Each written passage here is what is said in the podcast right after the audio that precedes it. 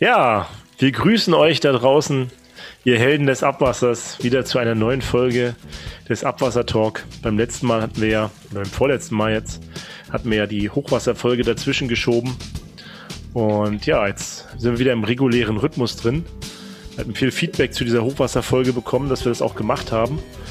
Und auch die, äh, ja, es gab auch einige, die sich gemeldet haben, da, wie kann man helfen und so weiter. Äh, die DWA macht da ja einige Roundtables und ähm, ja, Daniel, wie hast du das erlebt? Hast du auch Feedback bekommen? Ich habe auch Feedback bekommen. Also ähm, beziehungsweise was ich mitbekommen habe, ist von äh, Kanalnetzbetreibern, äh, dass die ihre Saugwagen äh, ne, Richtung des Krisengebiets geschickt haben. Das Feedback habe ich bekommen. Ansonsten von der Folge habe ich noch nicht direkt Feedback bekommen, äh, bin aber trotzdem beeindruckt, was das für ein gemeinschaftliches Dasein ist, ne? Wie jeder an jeden denkt und auch mit den Betreibern, mit denen ich gesprochen habe, die waren damals auch zum Elbe-Hochwasser in Magdeburg oder in, in Dresden. Und ähm, ich sag mal, mit den Kanalnetzbetreibern, ich, das war hauptsächlich Niedersachsen. Äh, ich will nicht sagen, dass die damit betraut sind, aber ist jetzt nochmal ein ganz anderes Ausmaß der Flutkatastrophe in NRW, aber ähm, ja, die sind da, schicken die Leute dahin und ähm, schauen wir mal, ob das dann auch richtig koordiniert werden kann vor Ort. Ja, wenn ihr die Folge hier hört, dann ist es ja wahrscheinlich schon vier Wochen später. Dann ist ja hoffentlich schon mal ein bisschen mehr bekannt und äh, aufgeräumt, hoffentlich. Und viele Leute arbeiten da dran. Wenn ihr mitgeholfen habt, ihr seid wirklich Helden da draußen, besonders die, die sich aufgemacht haben, um da zu helfen ähm, mit der kleinsten Hilfe oder was ihr alles gemacht habt, ist stark. Man hat das ja auch gesehen. Ich habe zum Beispiel von den Berliner Wasserbetrieben gesehen, die haben 17 Leute darunter geschickt mit Spülweigen und so weiter. Also schon echt beeindruckend. Mhm. Ja, können wir uns heute wieder den äh, ja, nächsten Themen im Abwassertalk widmen, die vielleicht auch dann mit beitragen, dass wir weiter ganz vorne bleiben als Abwasserwirtschaft. Heute soll es nämlich um Forschung gehen, Daniel. Um Forschung? Cool. Ja, ich dachte jetzt auch du was. Wie wurdest du Ja, was ist das für eine. Ihr habt schon gehört, die, äh, Forschung, cool. Jetzt ja, das weiß ich doch.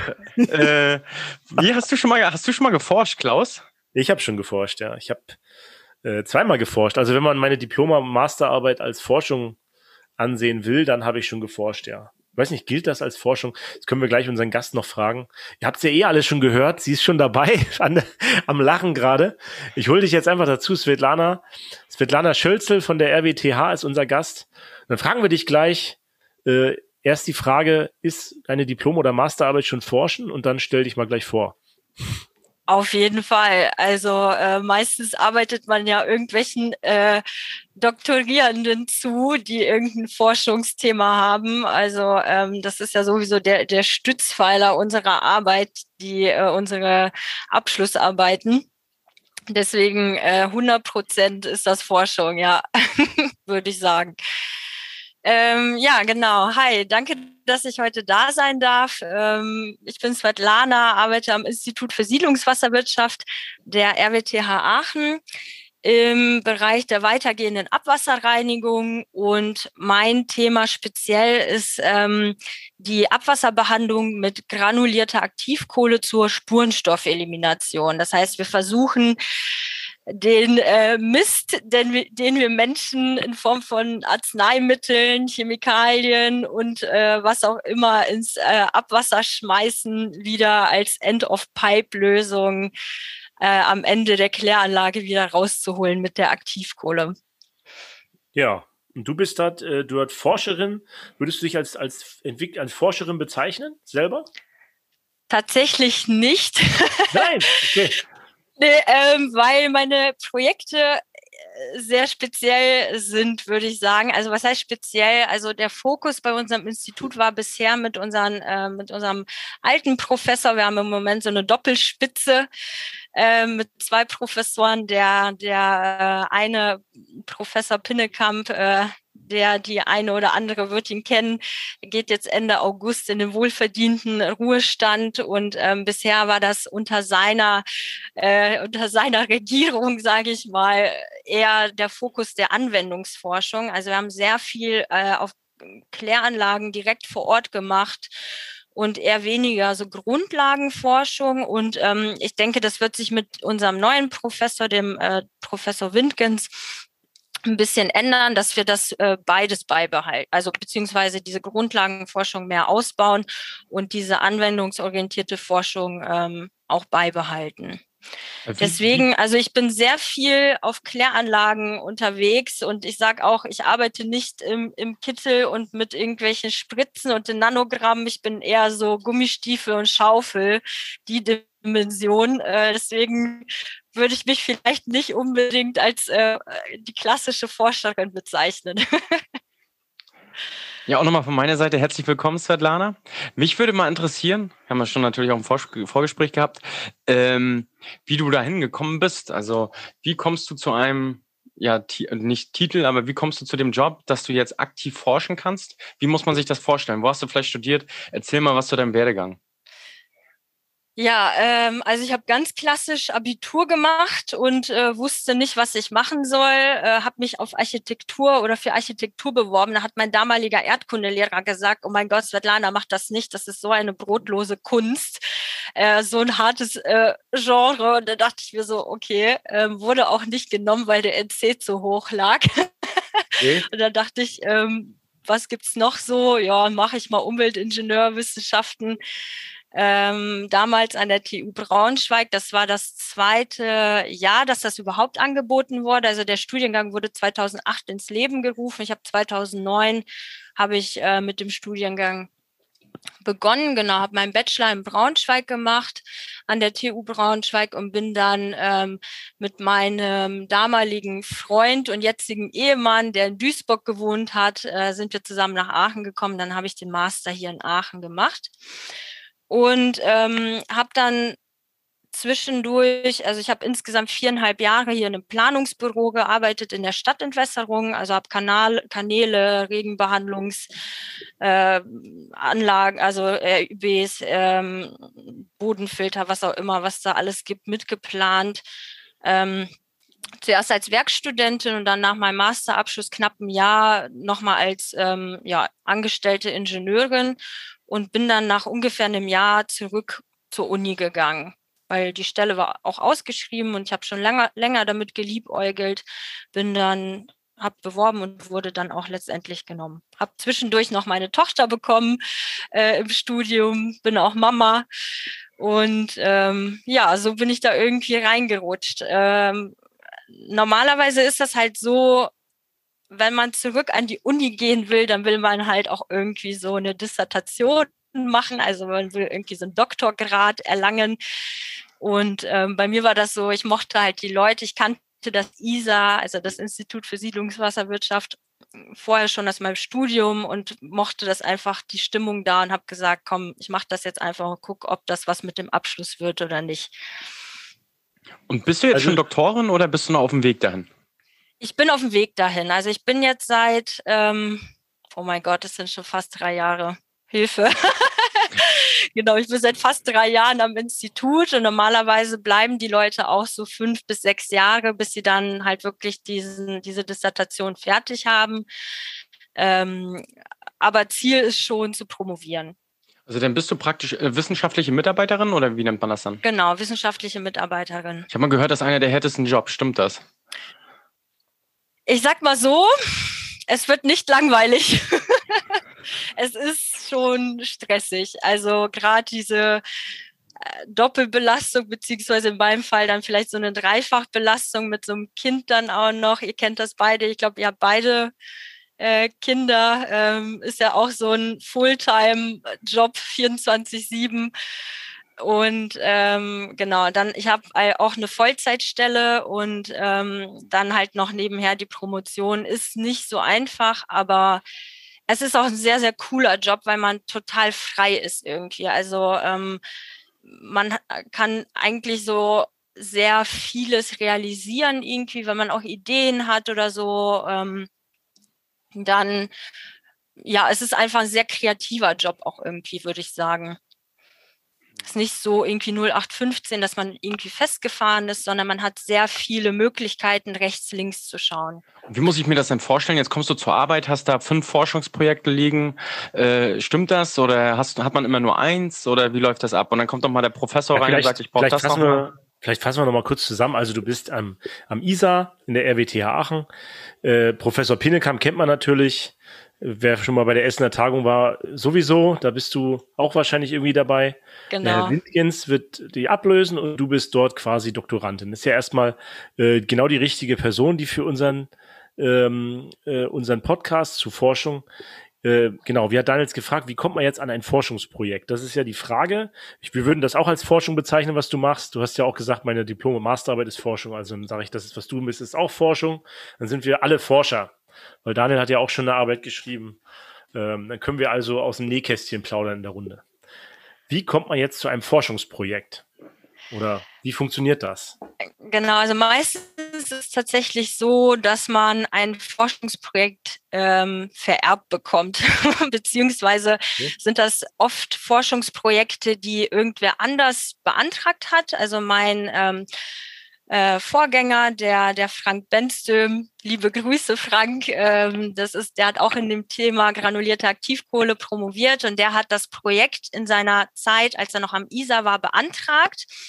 Ähm, und das wurde bewilligt und dann wurde quasi jemand gesucht, der das bearbeitet, weil er dann nicht mehr zu dem Zeitpunkt da sein, also da gewesen ist, beziehungsweise war absehbar, dass er das nicht mehr machen kann.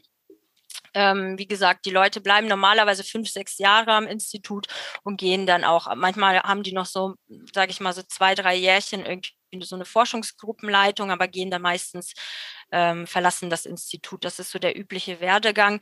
Und ich habe im Prinzip dieses, mein, mein Hauptprojekt habe ich ähm, so bekommen, also das wurde von jemand anderem beantragt und mittlerweile habe ich aber ein paar mehr Projekte dazu bekommen. Also im besten Fall ist das so, dass man nur ein Projekt hat, auf das man sich voll und ganz konzentrieren kann. Natürlich kommt dann noch die Lehre dazu, die auch sehr viel Zeit in Anspruch äh, nimmt. Die ähm, Lehrveranstaltungen, die wir da anbieten oder die Betreuung der, der ähm, Studis, also der Abschlussarbeiten und so weiter. Und ähm, ja, ich habe mittlerweile ein paar mehr Projekte. Ich glaube, insgesamt sind es jetzt vier und noch ein paar kleinere, also vier größere und noch ein paar kleinere Projekte nebenher, ist schon relativ viel. Ähm, weil diese Spurenstoffthematik, Mikroschadstoffthematik geht gerade auch so ein bisschen, äh, gerade in NRW, ähm, so ein bisschen Richtung gesetzliche Grundlage. Also vor, zuvor war das halt immer eher Forschung und mittlerweile haben jetzt aber die ersten Kläranlagen, größere Kläranlagen, ähm, schon wirklich Bescheide bekommen, dass die im nächsten Bewirtschaftungszeitraum der, also der Wasserrahmenrichtlinie, ähm, dann eine Spurenstoffelimination errichten sollen ohne einen genauen Grenzwert zu nennen. Also man weiß im Moment noch nicht, wo die, wo die Reise hingeht. Also was wollen wir eigentlich mit dieser Spurenstoffelimination rausholen? Was ist das Ziel, wie man das jetzt irgendwie bei dem CSB kennt oder so? Ne? Äh, das gibt's im Moment noch nicht, aber ist ganz steil auf dem Weg dahin. Deswegen kriegen wir im Moment sehr viele Anfragen von Kläranlagen, die befürchten, dass sie auch bald dran sind. Also ich kenne das hier aus Baden-Württemberg vielleicht. Ich wohne ja bei Stuttgart in der Nähe. Also da gibt es sehr, sehr viele ähm, Kommunen, die das auch schon eigentlich genau. fast von sich aus machen, weil der, das Land halt sehr stark fördert. Genau. Ähm, also wie, man kriegt hier bis zu 80 Prozent Förderung dafür, je nach Abwasserpreis, den man hat. Abwasser- und Trinkwasserpreis. Und deswegen, aber es ist auch schon so Richtung, wir müssen jetzt langsam mal so, aber es ist irgendwie so ein bisschen auf freiwilliger Basis irgendwie noch so, aber man denkt schon, ah, nächstes Mal und so weiter. Also das ist schon, schon so, dass das in langsam eine Pflicht reinläuft, ne? So ist das Gefühl. Genau, so ist es bei uns in NRW auch. Das, also, das ist tatsächlich in Baden-Württemberg und NRW sind wir schon sehr weit mit dieser Thematik. Und das ist genau so, wie du beschreibst. Man hängt da irgendwie so ein bisschen dazwischen. Irgendwie, wir hatten auch eine sehr hohe Förderung. Ähm, mittlerweile ist sie keine 80 Prozent mehr. Ich glaube, das sind nur noch 50, wenn ich das richtig im Kopf, Kopf habe, oder sogar nur 30. Ähm, deswegen haben sehr viele Anlagen präventiv ähm, natürlich die Förderung abgegriffen, als die auch absehbar war, da gibt es bald nicht mehr so viel Förderung, gab es extrem viele Anträge nochmal und haben es so abgegriffen. Ich glaube, das war damals so Anfang der 90er beziehungsweise in den 80ern war das so mit der Filtration in NRW, also als dritte Reinigungsstufe. Da wurde die Filtration auch sehr stark gefördert. Ähm, und die Kläranlagen haben dann auch wirklich so präventiv dann so eine Filtration errichtet und manche Filtrationen oder viele Filtrationen sind heutzutage gar nicht mehr im Betrieb, weil die Nachklärungen so gut geworden sind. Ne? Mhm. Ich glaube, das ist so, so eine Dynamik irgendwie hat sich da so ein bisschen äh, verselbstständigt. Auch die Schweiz hat ja schon eine gesetzliche Grundlage. Da ist es ja gesetzt, die Spurenstoffelimination als einziges Land ähm, in Europa beziehungsweise sogar weltweit. Ähm, und das ist natürlich irgendwie so eine Ansage, ne? Irgendwie dann so, da guckt man sich dann schon so ein bisschen da was ab ich habe letztens mit einem Kollegen vom Landratsamt gesprochen, hier in, in Kalf. Das ist ein Landkreis südlich von Stuttgart. Dort haben sie gesagt, äh, Wasserschutzgebiete, Einleitung Bodensee natürlich, äh, weil die Schweizer das auch machen, also müssen wir das auch machen. Das gibt so eine Bodensee-Nachbarschaft, wo das so verschlossen ist untereinander. Wasserschutzgebiete und Vorfluter, die besonders klein und Wasser, wenig Wasser haben. Wo genau. Das, da ist das, da ist das schon fast Pflicht oder da wird das jetzt bei allen neuen Bescheiden auch kommen dass die was machen müssen, aber auch die Grenzwerte, naja, man übt noch ein bisschen, ne? Mhm. Gerade bei die, die jetzt zuerst mitgemacht haben, die haben natürlich auch den, den Nachteil, natürlich vielleicht auch noch nicht das, die neuesten wissenschaftlichen Erkenntnisse von der Frau Schölzel zu haben. Ne? Oder noch schlimmer, eine Ozonung errichtet. Nein.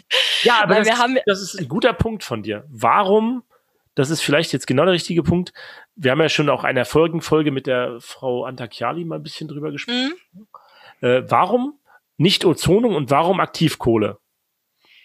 Oder was ist besser, was ist schlechter und äh, man hört ja bei dir schon, du bist für Aktivkohle, ist ja klar. Ja, nee, das kann man gar nicht so sagen. Ich mache immer so ein paar Späße, weil meine Kollegin, mit der ich sehr viel zusammenarbeite, die ist halt, äh, die be betreut halt die ganzen Ozonanlagen und wir haben aber auch zwei Projekte, die, die, ähm, wo sich das tatsächlich überschneidet, weil es ein Kombiverfahren ist. Also das wird, da wird das Wasser vorozoniert und geht dann über die Aktivkohle. Ähm, das ist so diese ähm, Nonplusultra, sage ich mal, mhm. äh, so eine Multibarrierenkonzept. Aber man kann das gar nicht so ähm, einfach sagen. Also es gibt so ein paar Randbedingungen, wo man Ozonung direkt ausschließt. Das ist zum Beispiel, wenn zu viel Bromid im Abwasser vorhanden ist, dann durch die Ozonung erzeugt es halt Bromat und das ist ja kanzerogen und auch persistent. Und ähm, genau, da gibt es so einen bestimmten Schwellenwert, ab wie viel Bromid, also was für eine Bromidkonzentration im Wasser kommt eine Ozonung nicht mehr in Frage und dann geht man halt weiter und guckt, kann es eine Pulveraktivkohle werden oder eine granulierte Aktivkohle. Deswegen, das kann man gar nicht so ähm, äh, sagen, dass das eine besser ist als das andere. Die haben, die beide Verfahren haben Vor- und Nachteile und man kriegt aber mit sowieso nicht mit beiden Verfahren alles raus. Ne? Es ist, wir reden da wirklich von so einem Stoffmix von mehreren tausend Stoffen, die da im Wasser, ähm, im Abwasser sind und ähm, ein paar Stoffe gehen mit Aktivkohle besser, ein paar Stoffe gehen mit Ozon besser.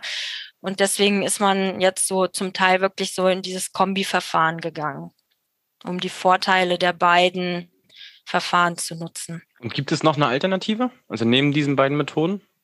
Die Pulveraktivkohle. Also das ist dann ja. wirklich, ähm, dann hast du ja so eine Pulver in einem Silo, sage ich mal, und du dosierst die dann aus diesem Silo in das Abwasser rein. Also weil die granulierte Aktivkohle ist ja eine Filtration, wie man das halt irgendwie so kennt, sage ich mal. Und die Pulveraktivkohle ist wirklich, sage ich mal, nochmal ein eigenes Verfahren. Hm. Also es haben ja hier viele, ne? Pulveraktivkohle haben hier in Baden-Württemberg sehr viele.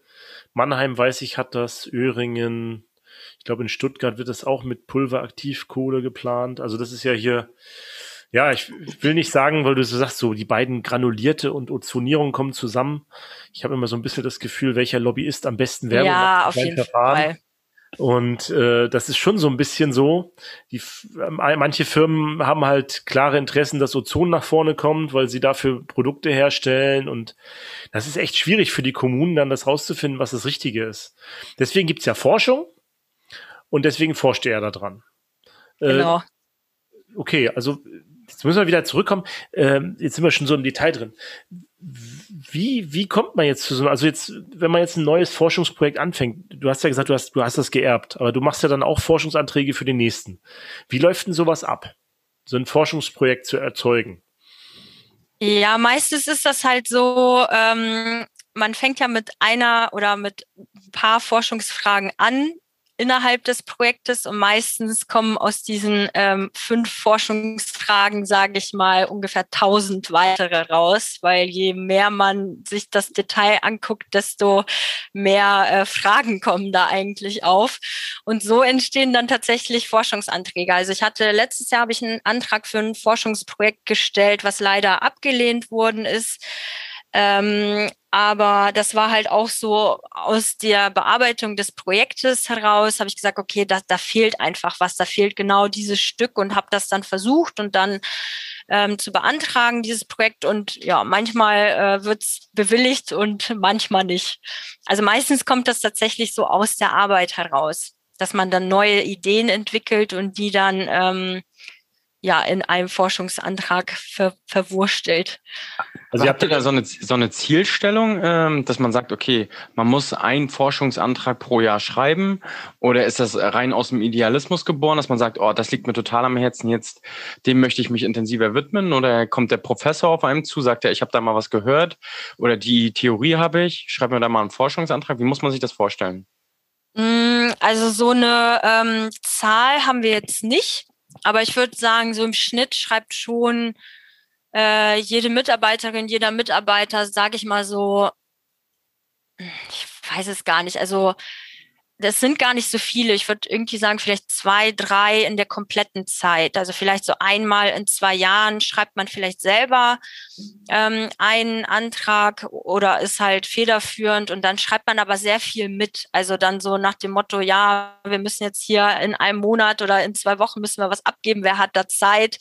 Und ähm, wenn man sich nicht schnell genug wegduckt, dann muss man, hängt man dann hängt man dann in diesem Forschungsantrag drin. Aber es gibt eigentlich nicht so, das ergibt sich irgendwie in so einem Flow. Also, wie gesagt, bei mir kam das aus, aus der Idee heraus, aber oft ist das dann so, dann sieht man irgendwelche Calls vom ähm, BMBF, also Bundesministerium für Bildung und Forschung oder von unserem ähm, Landesumweltamt oder so ähm, und dann äh, ja DFG, also Deutsche Forschungsgesellschaft, dann sieht man da irgendwelche Calls, dann wird ganz speziell was ausgeschrieben und dann schreibt man dazu einen Antrag.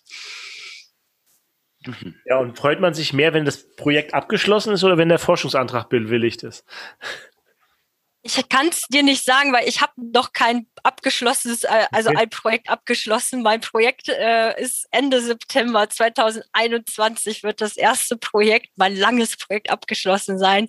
Aber ich muss auch sagen, ich freue mich da auch drauf. Also ähm, es war auf jeden Fall, es ist auch immer noch ein cooles Projekt, aber irgendwann kannst du es nicht mehr sehen. Also dann freust du dich einfach, wenn es zum Abschluss kommt und ähm, konzentrierst dich dann auf andere Sachen. Ähm, und natürlich ist immer, sage ich mal, schön, wenn Forschungsantrag bewilligt wird, ne? Weil das heißt dann halt, entweder man finanziert sich selber weiter oder ähm, es werden neue Kolleginnen und Kollegen eingestellt. Ne? Also so, so, so geht das dann halt irgendwie immer weiter. Ne? Also so habe ich das auch immer erfahren. Ich habe am Anfang immer gedacht, ja, Forschung, das macht man äh, auch ganz stark, um, um was Neues zu entwickeln und so. Und dann habe ich dann manchmal so das Gefühl gehabt, man freut sich mehr, ah, jetzt ist die Kohle da, jetzt können wir arbeiten, als dann am Ende so, ah, jetzt ist das Forschung, jetzt haben wir was erforscht. Und das ist dann manchmal so ein bisschen eine Schwierigkeit, gerade wenn, also wir sind als Firma öfter mit dabei, und das ist dann schon oft das, der Fall gewesen. Also wir haben so ZIM-Projekt, kennst du wahrscheinlich. Ja, auch, ja. Hm. da mal gemacht. Da kriegt man ja als Firma irgendwie 50 Prozent der Kosten gefördert und als Institut oder als Forschungseinrichtung 100 Prozent. Und dann versucht man so drittmittelmäßig. Wir versuchen dann bei euch das ganze Know-how abzuziehen. Genau. Und dann, und dann äh, Milliarden zu machen. Das Ziel ist ja eigentlich von so Forschungsförderung, dass am Ende Arbeitsplätze entstehen und, und neue ja, neue Sachen, die die Wirtschaft voranbringen und die vielleicht auch bei euch jetzt Umwelt verbessern oder irgendwas. Ne? Also die, der, der, der das, die Forschungsgelder gibt, also meistens der Staat ja, hat ja ein konkretes Interesse dahinter. Ne? Mhm. Bei, bei euch ist es jetzt dann eher Umweltförderung. Das ist ja dann wahrscheinlich dann, ich will die Flüsse schöner, besser machen oder diese Wasserrahmenrichtlinie einhalten und so weiter. Ne? Ja, genau. Oder halt, also wie gesagt, oder in meinem Projekt ist es halt wirklich so, ähm, also ich habe mich eher auf die Hydraulik konzentriert, auf die Filterhydraulik, also weniger auf die Spurenstoffelimination. Ich messe auch gar keine Spurenstoffe, sondern ähm, ja, guck mir nur die Hydraulik an, wie man die gut betreiben kann, einfach die Filter. Und da stehen natürlich auch so wirtschaftliche Interessen der Kläranlagen hinter. Also in meinem Hauptprojekt geht es darum, so Spülungen von Filter zu optimieren. Und ähm, das ist natürlich ein Unterschied, ob ich einen Filter dann irgendwie einmal am Tag spülen muss oder einmal in der Woche. Ne? Also halt allein von der von den Abwassermengen, die dann wieder zurück in die Kläranlage kommen und auch der Aufwand und so weiter. Also da stehen wirklich so wirtschaftliche Interessen auch in, also ist ja im Vordergrund. Nee, äh, also das heißt quasi, ihr, ähm, das, äh, die Frage ist ja, äh, der, der Betreiber will ja wahrscheinlich nur einmal die Woche oder einmal im Monat spülen, äh, aber ja, ich kann mir vorstellen, wenn der Filter sich irgendwann zusetzt, muss er halt größer sein, dass überhaupt noch was durchfließt, oder? Es gibt ja, da muss ich noch mal, meine Frage setzt genau daran an. Ne? Klaus, wenn ich jetzt ähm, so einen Filter vergleiche, es gibt ja bereits äh, Filtrationsanlagen, du hast es ja schon selbst angesprochen. Ich habe leider erst zwei Kläranlagen äh, gesehen, bei uns ist das weniger verbreitet hier im Norden, ähm, wo es Filtrationsanlagen gibt. Die sind Ihr habt keine Sand Fördergelder in den 80ern äh, bekommen. Ein Schelm, wer denkt, nur wegen Fördergeldern im Mittelpunkt steht. Ja, aber die, die eine Kläranlage. Was hast du jetzt gesagt, Klaus? Äh, die eine Kläranlage ist halt von 2016, ähm, bei der das gefördert wurde, aber die wird halt allgemein von anderen Geldern bezahlt. Ähm, darauf müssen wir mal separat eingehen. Nee, ähm, und zwar ist es letztendlich so, wenn man da das Feedback äh, gehört von den Kläranlagenbetreibern, ich habe das ja das erste Mal gesehen, habe gefragt, hey, wie funktioniert überhaupt der Betrieb? Und äh, die haben immer zwei Thematiken äh, in den Vordergrund gestellt. Also einmal wirklich die Rückspülung des Filtermaterials und letztendlich auch der Havariefall. Ne? Wenn da mal wirklich was verstopft ist, was passiert dann? Und äh, wie ist das jetzt mit einer Aktivkohle? Ist, wo ist da der Vorteil im, im Sinne erstens von äh, äh, versus Sand? Und äh, zweitens, wie gestaltet sich das gegenüber den betrieblichen Eigenschaften?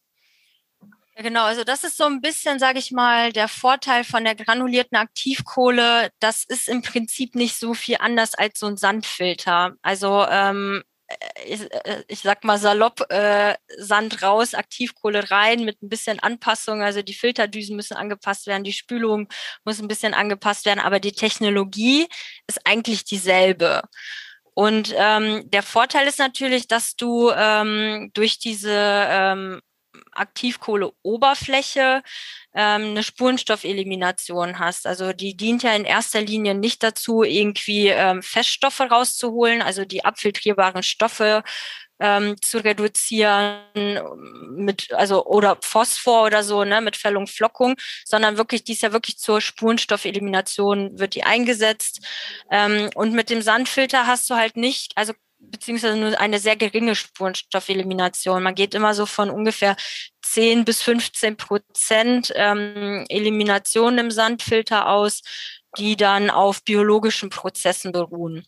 Aber der Sand an sich hat halt keine Effekte auf die Spurenstoffe.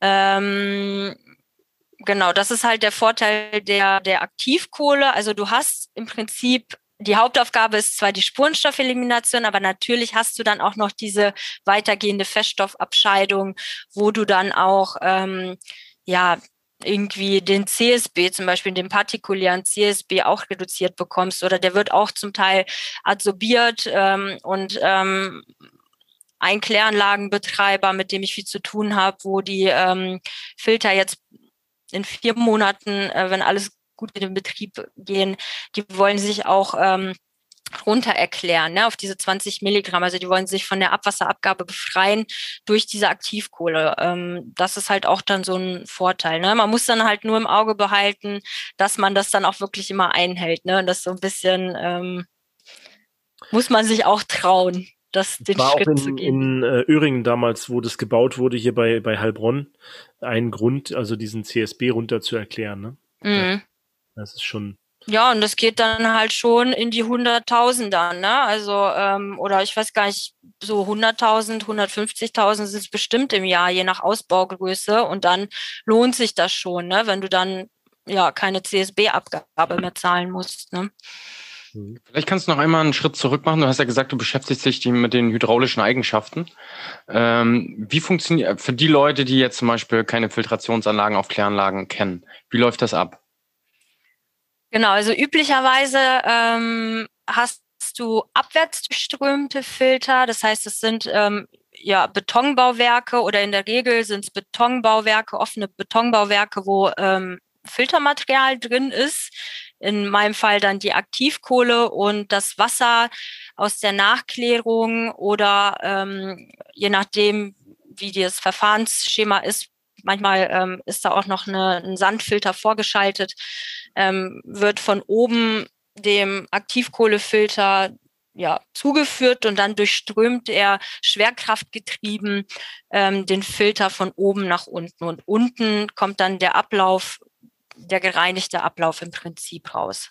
Also die, das Wasser durchströmt diese Schüttung, dieses Filterbett und ähm, so werden diese Spurenstoffe da dann zurückgehalten. Das ist wie so eine Tropfkörperanlage. Kennst du eine Tropfkörperanlage? Ja, Tropfkörperanlagen sind noch mal ein bisschen ähm, anders. Hm? Ja, die funktionieren ja biologisch, ne? Da baut sich ja ein Film auf. Das, genau, so also bei der Aktivkohle ja nicht sein, ne? Doch, ähm, das ist halt auch nochmal so ein Vorteil von der Aktivkohle durch diese ähm, sehr inhomogene Oberfläche. Also die ist sehr kantig, sage ich mal, im Gegensatz zu so einem Sandkorn ähm, kann sich äh, Biomasse be besser äh, anhaften und ist auch bei der Filterspülung ähm, geschützt durch diese Scherkräfte, weil die halt ganz ähm, inhomogen ist. Ähm, und man hat schon gute biologische Effekte auch. Also man hat eigentlich immer so eine 20-prozentige Restelimination durch Biologie und versucht das aber so ein bisschen noch zu optimieren mit so einer Ozonung oder mit einer Prozessluftbegasung oder so, dass man da so ähm, Sauerstoff in das System noch reinbringt, um die Biologie dann wirklich so äh, in Gang zu bringen. Also das ist auch schon, aber so, also nicht so wie bei Tropfkörpern, weil bei Tropfkörpern ist ja wirklich dieser biologische Prozess im Vordergrund und bei der Aktivkohle ist es tatsächlich die Adsorption. Mhm. Und jetzt habe ich praktisch mein, äh, meine Filtrationsanlage mit Aktivkohle. Wie wird die jetzt zurückgespült? Wie muss ich die Aktivkohle reaktivieren? Wie läuft das? Wie sieht der Betrieb nachher aus? Genau, also die Reaktivierung, die Rückspülung, das sind ähm, zwei verschiedene Sachen. Also die Rückspülung, du musst einen Filter halt nach einer Zeit, musst du den spülen, weil der verblockt. Also das Abwasser kommt auf den Filter rein, das hat ja immer noch Restfeststoffe aus der Nachklärung oder halt, selbst wenn eine Vorfiltration ähm, vorgeschaltet ist, hast du immer noch Feststoffe. Und ähm, der verblockt halt mit der Zeit. Und was halt, sage ich mal, einen ganz krassen Einfluss hat, sind Algen. Also Algen sind halt mhm. immer irgendwie ein Ding bei Kläranlagen. Das ist halt bestes Milieu äh, für Algenwachstum und die setzen die Filteroberfläche auch immer gerne äh, äh, zu. Da hat man richtig so schöne Eigenteppiche auf den Filteranlagen, wenn man den nicht lang, äh, also wenn man den lang genug nicht zurückspült. Und dann kommt das Wasser da natürlich nicht mehr durch, wenn der Filter verblockt ist. Und dann musst du den zurückspülen, um diese eingelagerten Feststoffe oder auch die Biologie aus dem Filter wieder rauszubekommen und das Filterbett im Prinzip ähm, frei zu spülen. Und mhm. das geht dann wieder in den äh, Reinigungsprozess. Also entweder, ja, meistens ist es in die Vorklärung, geht das dann rein. Ähm, genau, das Spülwasser wird dann zurückgepumpt äh, und ähm, das Spülwasser, wenn das zurückgepumpt wird, da sind doch die, die Spurenstoffe drin, oder sehe ich das falsch? Also wenn ich jetzt, das ist das nicht, ähm, äh, wenn das adsorbiert, wenn die Spurenstoffe adsorbieren und ich spüle das alles zurück, was sich adsorbiert hat, oder äh, wird das nicht zurückgespült? Nee, die Spurenstoffe. Oder nicht? In die Kläranlage zurückgespült, dann geht's wieder durch den Filter durch. Nee, aber die Spurenstoffe werden tatsächlich nicht durch den Spülvorgang ähm, beeinflusst. Also es gab so ein paar Forschungsprojekte, da liegen auch schon äh, Ergebnisse vor, ähm, dass die Desorption von Spurenstoffen bei der Spülung tatsächlich vernachlässigbar ist. Okay. Ähm, ich habe gestern erst eine, ein Paper gelesen, das war irgendwie kleiner ein Prozent und da stand da auch Messunggenauigkeiten, also nicht der Rede wert. So. Ähm, weil die sitzen, also wenn die einmal am Korn angelagert sind, das ist ja im Korn drin, also und die Spurenstoffe bleiben dann auch im Korn drin, auch während der Rückspülung. Und du musst dann wirklich dieses, das, was du gerade angesprochen hast, Daniel, dieses Reaktivieren, wenn meine Aktivkohle erschöpft ist, wenn ich ein bestimmtes Reinigungsziel nicht mehr erreichen kann, dann muss ich die Aktivkohle rausholen und dann thermisch aktivieren. Das heißt, die ähm, wird sehr stark erhitzt und die Spurenstoffe aus dem Korn dann mineralisiert. Mhm. Ist halt natürlich ein äh, Heiden-Energieaufwand. Deswegen sage ich auch immer, also so betriebsfreundlich die Aktivkohle ist, an den ökologischen Fußabdruck müssen wir auf jeden Fall noch arbeiten. Also es wird makromäßig äh, äh mobilisiert, dass die Makrostoffe raus sind, damit es wieder durchfließen kann, das Wasser. Ich stelle mir halt vor, wahrscheinlich, ich weiß nicht, ob es stimmt so, ich stelle mir halt vor, umso größer der Filter, umso länger dauert es, bis er komplett verblockt ist. Und dann messe ja, je größer die Filteroberfläche, genau. Also da, das wird dann auf die Filteroberfläche ähm, bezogen, aber man muss da halt immer, es ist immer so ein schmaler Grad zwischen Wirtschaftlichkeit, also zwischen Kosten Nutzen. Ne? Also ich kann den halt nicht beliebig groß machen, ähm, weil oft ist ja auch der Platz gar nicht gegeben. Auf Da würde man wahrscheinlich bedarfsgerecht spülen, zu sagen, ich monitore die Menge, die durchfließt noch und dann sage ich ab einer bestimmten Menge jetzt Nachspül, Rückspülvorgang einleiten. Und deine Aufgabe ist wahrscheinlich zu gucken, Wann ist denn das, oder? oder? Ja, genau.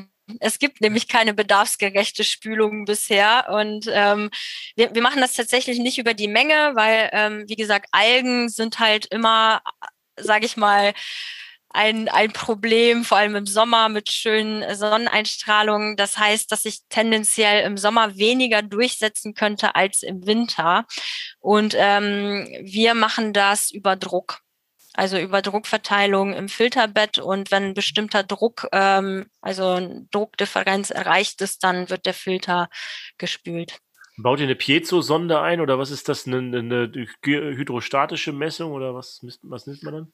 Also das ist, ähm, das ist so im Prinzip einfach, also eine hydrostatische, genau, du, du misst halt den hydrostatischen und ähm, der ändert sich halt mit, mit zunehmender Belegung des Filters, äh, sinkt der Druck im Filter. Und das kann man immer ganz schön monitoren. Also, ähm, dass man sagt, okay, für diesen Filter, das ist halt immer sehr anlagenspezifisch. Ne? Ich kann das jetzt nicht auf andere Anlagen, also wenn ich sage, ich habe ein Delta P, also Druckdifferenz von 300 Millibar oder so, dann spüle ich.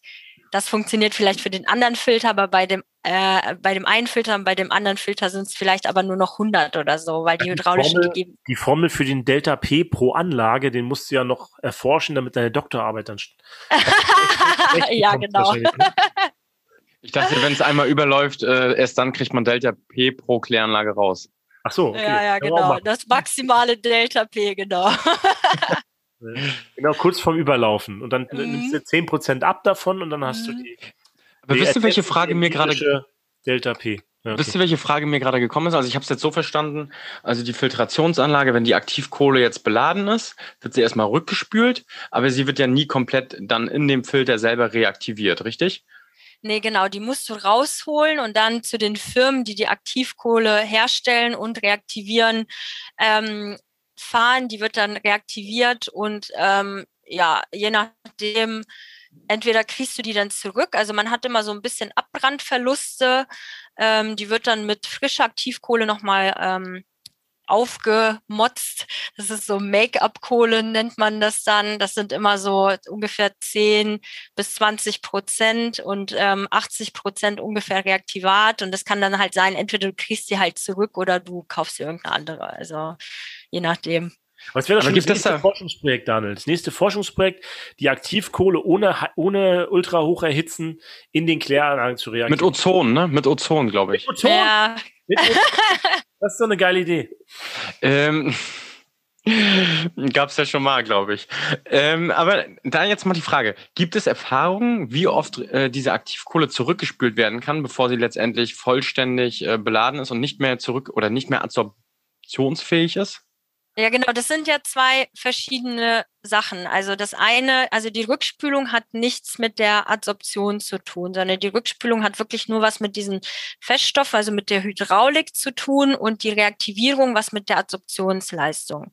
Ah, okay. Mhm. Und ähm, ja, das ist halt so ein bisschen das Ding, was ich am Anfang gesagt hatte. Wir haben im Prinzip wissen wir nicht, wo die Reise hingeht. Also wir haben im Moment nicht so ein wirkliches Reinigungsziel. Also wir haben ein paar Empfehlungen, das Kompetenzzentrum Spurenstoffe Baden-Württemberg und Nordrhein-Westfalen, was es äh, leider nicht mehr gibt.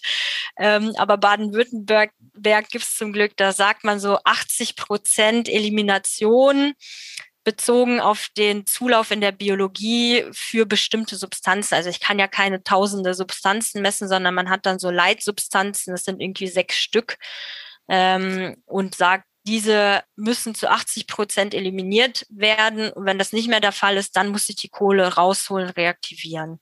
Aber nochmal, ich, ich habe verfahrenstechnisch nochmal eine Frage, ne? Weil ich habe mal gelernt, Kläranlagen müssen möglichst homogen laufen. Jetzt habe ich nachher irgendwann eine Filtrationsanlage hinten.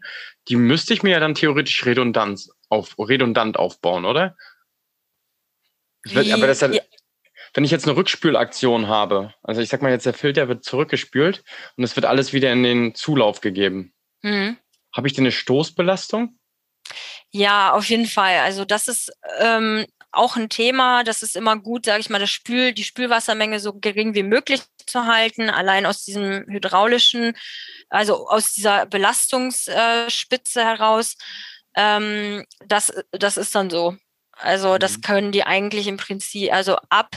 Ähm, was es auch noch gibt, sind so ähm, Zwischenspeicher, dass man das zwischenspeichern kann. Üblicherweise ähm, haben das Kläranlagen, dass man das zwischenspeichert und nach und nach abgibt.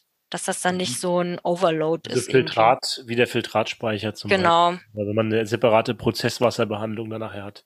Genau. Mhm. Stichwort Anamox und was auch immer, was es da alles gibt. Haben wir alles schon gelernt, Daniel. Wir sind doch, wir sind doch hier, werden doch hier bestens ausgebildet von unseren Gästen. Heute doch.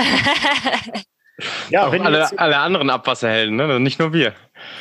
Äh, auch alle anderen, die zuhören. Also es kann man nur empfehlen, immer weiter sagen, wenn ihr hier zuhört, kriegt ihr nochmal eine extra Ausbildung. Äh, für, for, for free. For free, ne? Ja, und ihr könnt euch auch mal Geld nehmen, ab sofort abholen.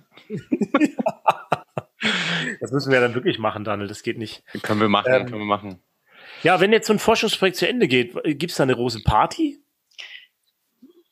Also ich mache ähm, Werbung in Eigensache. Äh, Anfang September gibt es dann so eine Abschlussveranstaltung von mir. Äh, die sollte damals, äh, als das Forschungsprojekt natürlich äh, kam, in Präsenz laufen.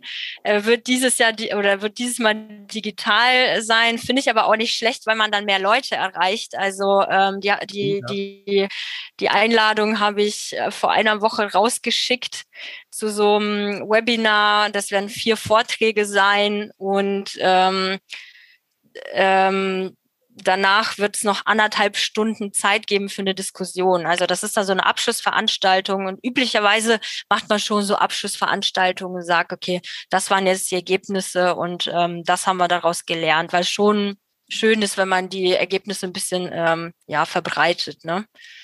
Also warum haben wir geforscht? Was wollten wir erreichen? Unterwegs sind wir die und die Abzweigung gegangen. Das und das haben wir gemerkt. Und am Ende kam das und das heraus. Und dieses und dieses und dieses Forschungsprojekt schließen wir als Anschlussforschungsprojekt vor. Genau. Genau, genau so. Naja, macht ja total Sinn, ne? Wie Sokrates immer sagte, ich weiß, dass ich nichts weiß, ne?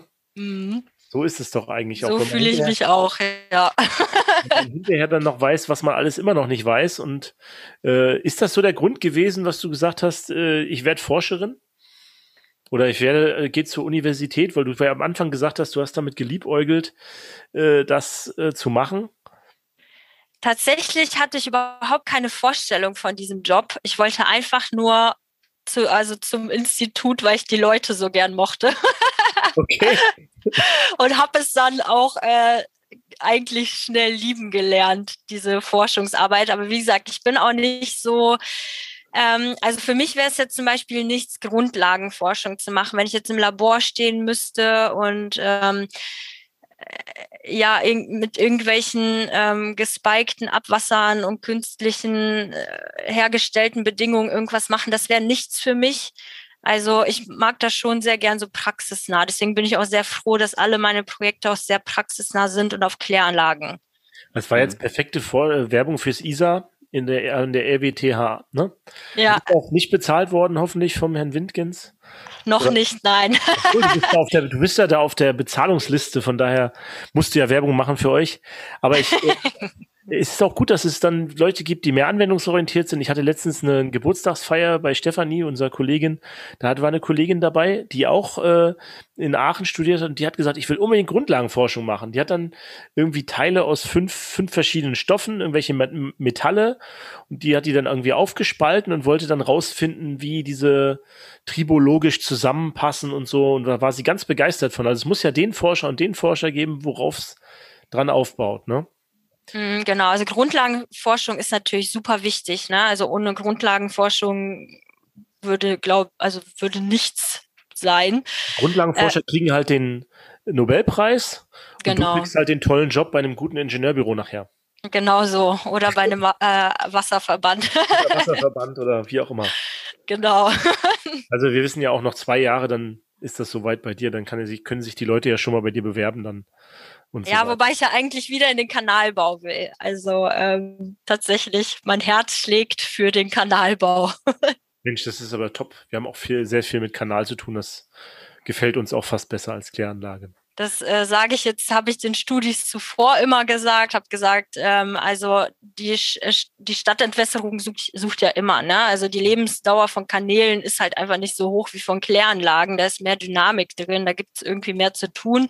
Wobei ich das jetzt so ein bisschen revidieren muss und sage, äh, wenn du dich auf Spurenstoffe thema, äh, ähm, spezialisierst, wirst du die nächsten 40 Jahre wahrscheinlich nicht arbeitslos werden, wenn dann die vierte Reinigungsstufe per Gesetz kommt. Aber ist schon, ja, die Stadtentwässerung ist einfach dynamischer, ne? Irgendwie. Ja. Naja, kann man was, ja mal so stehen lassen. Was würdest du dir dann äh, von der Forschung noch mehr wünschen?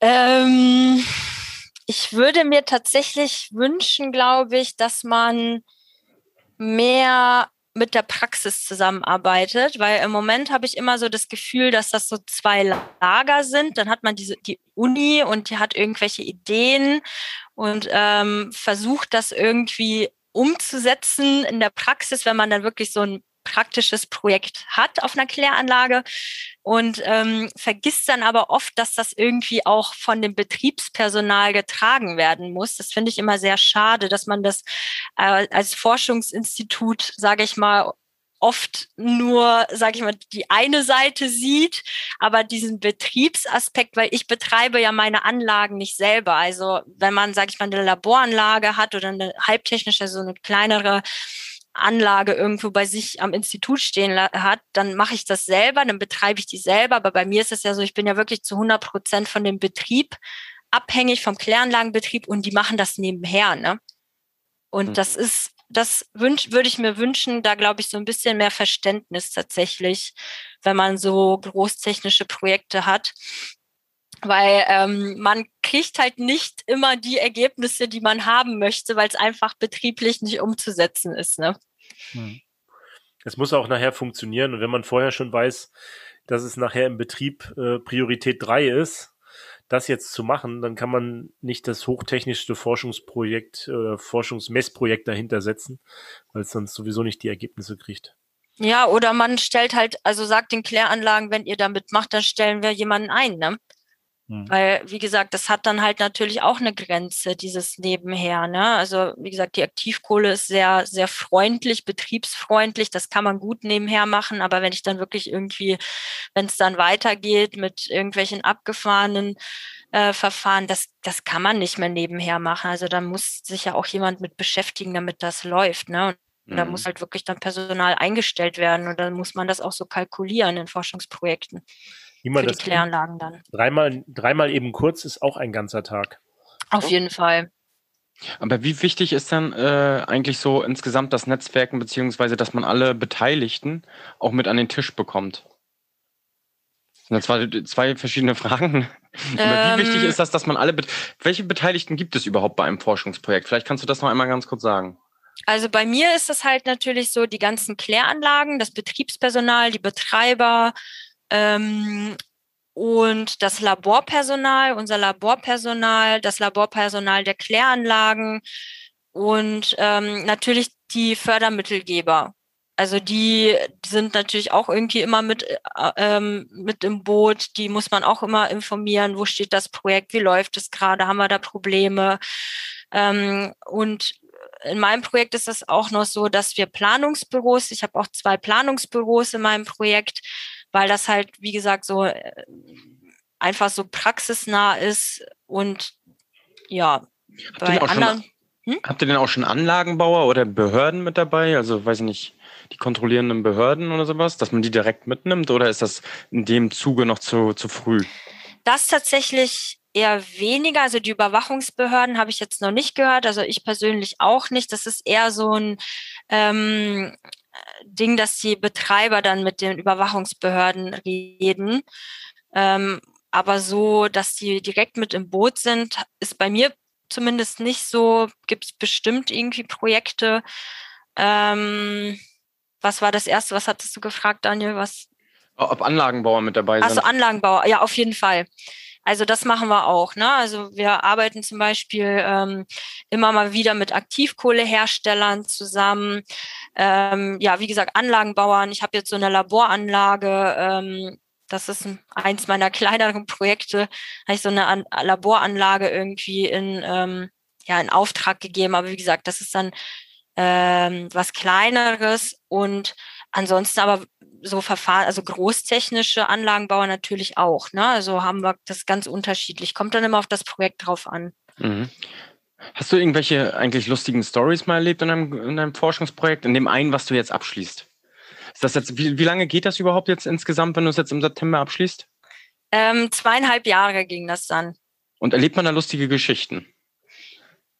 Ja, ich glaube, meine lustigste Geschichte, die mich für immer und ewig begleiten wird, ähm, ich habe ja so ein Hightech-Probenahmegerät. Also ähm, ich steige für die Probenahmen um ähm, die, die Körnung der Aktivkohle zu bestimmen, steige ich halt in den Filter ein. Also der, der, der wird abgelassen, das Wasser wird abgelassen und dann gehe ich in den Filter rein und nehme in unterschiedlichen ähm, Tiefen Aktivkohleproben.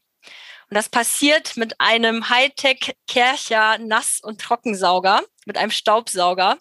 Mhm. Und ähm, bei meiner allerersten Probenahme ähm, hat der Kläranlagenbetreiber die Zeitung eingeladen, die Lokalzeitung. Und ähm, die haben mich dabei fotografiert, wie ich mit diesem Staubsauger oh, die Aktivkohle wegsauge in diesem Riesenfilter. Und die ähm, Überschrift war dann mit dem Staubsauger in die Kläranlage. Oh, ist das gemein. Das aber, aber ich finde es lustig. Das kann nur ein Mann geschrieben. Können wir das nicht nochmal mit verlinken, das Bild? Gibt es das noch? Ja, ich glaube, also ich gucke mal den Zeitungsartikel. Also die Zeitung war irgendwie Bad Oeynhausener Tagesblatt oder so. Ähm, ich google mal direkt. Aber das, den Artikel gab es auf jeden Fall sehr lange online. Ja, und da hat dir keiner geholfen vom Betriebspersonal? Wir, wir gehen, ähm, wir gehen da zusammen rein. Also mein, mein studentisch, meine studentische Hilfskraft, also mein Hiwi und ich machen das immer zusammen. Und ähm, ja, das ist halt einfach Teil des Forschungsprojektes, ne? dass wir das ähm, dass wir, dass ich das dann mache. Ne? Aber warte, ich, ich habe den Link, ich stelle euch ihn hier in den Chat rein. Cool. Ja, ja, und das ist halt irgendwie so dieser Running Gag, ne? Dieser Staubsauger und immer, wenn wir da irgendwo ankommen, aber die Leute freuen sich dann so. Das Betriebspersonal meint endlich irgendwie mal was Praktisches und endlich mal was, was funktioniert. Sag mal, ist das ein Weil, echter Staubsauger oder ist das äh, speziell dafür? Das ist ein 89 Euro Kercher äh, ist das schon Werbung also ganz normaler, vom Bauhaus? Ganz normaler Staubsauger, okay. Ja, ist unbezahlt, ja. kann man ruhig sagen. Ja, ja, okay. Aber äh, Kercher, wenn ihr hier zuhört, wir nehmen auch, wir sind auch bestechlich, also wir nehmen auch die Kohle an. Oder also wenn, ich habe schon gesagt, Dyson, wenn Dyson bei uns sponsern will, dann sagen wir, das ist ein Dyson. dieser Staubsauger ist echt unkaputtbar. Also was der mitmacht mit dieser Aktivkohle, ich bin totaler Fan von Kercher geworden seitdem. Also nee, nee, das müssen wir rausschneiden. Achso. Ich habe nichts gesagt. Nee, Nein, alles gut, alles gut. Nee, wir verlinken das auch mal. Ist ja ein schickes Bild auch. So sieht ja, ne? so ein Filter aus, wenn er sich absetzt, ja? Okay. Gut, genau, so sieht die Filteroberfläche aus. Normalerweise steht da halt ähm, Wasser drin, hm. so bis zu der Überfallkante da, bis zu dieser Rinne und das wurde dann abgelassen, dann kannst du da eigentlich so reingehen. Also auch die Bohle wären nicht nötig gewesen. Da sinkt man so fünf Zentimeter ein, aber kann hm. eigentlich ganz gut drin stehen. Ja, okay. Ja, Mensch, das ist, glaube ich, sehr interessant gewesen, auch wenn wir ganz schön ins Detail gegangen sind, aber ich glaube, die Zuhörer finden das auch ganz gut. Willst du denn noch irgendwas äh, den Leuten, unseren Zuhörern mitgeben, wo du sagst, das müsst ihr unbedingt wissen, wenn ihr wisst, wenn ihr an, eine, an ein Forschungsinstitut geht, wenn ihr Forschung macht, wenn ihr was rausfinden wollt, ähm, oder geht ja nicht zum, zur Forschung, aber das hört sich jetzt nicht so an bei dir. Ähm, also für die Leute, die irgendwie sich überlegen, in dem Gebiet zu arbeiten, ich kann das halt auch empfehlen. Also es macht auf jeden Fall total Spaß. Äh, man muss halt eine gewisse Stressresistenz haben. Aber ich glaube, das bleibt in unserem Beruf, auch wenn man in ein Planungsbüro geht, da hat man natürlich einen ganz, also nochmal einen anderen Druck, diesen wirtschaftlichen Druck irgendwie, ähm, dass der Job ist halt irgendwie immer ein bisschen stressig. Und ähm, aber ich kann das auf jeden Fall empfehlen. Macht auf jeden Fall Spaß. Ja. Okay. Möchtest du noch irgendwas den Zuhörern mitteilen, mitgeben? Wenn ihr Ideen für Forschungsprojekte habt, dürft ihr das ISA jederzeit anschreiben. Wir sind immer offen für jede Schandtat. Ja, da müssen wir erst noch vorher die Patentrechte. Wir haben da jede Menge Ideen. Das können wir dann off-air dann noch aus, ausklüngeln dann. Ansonsten schreibt der Svetlana, die freut sich, wenn ihr sie mal anschreibt. Ähm, und ihr habt ja gehört, beim ISA lässt sich's gut. Ist eine gute Stimmung. Ist auch mein Eindruck gewesen von allen, die ich bis daher getroffen habe. Und ja, kann man machen. Svetlana, wir danken dir auf jeden Fall Ganz vielen Dank, ganz vielen Dank. Hast uns mit in die Welt der Filtrationsanlagen mit Aktivkohle mitgenommen. Hast uns mal einen Einblick gegeben, wie Forschung funktioniert. Ähm, vielen, vielen Dank. Ähm, Klaus, hast du noch irgendwelche letzten Worte? Ja, wie immer, Panther Ray, das Wasser fließt immer bergab, Leute. Bis dahin.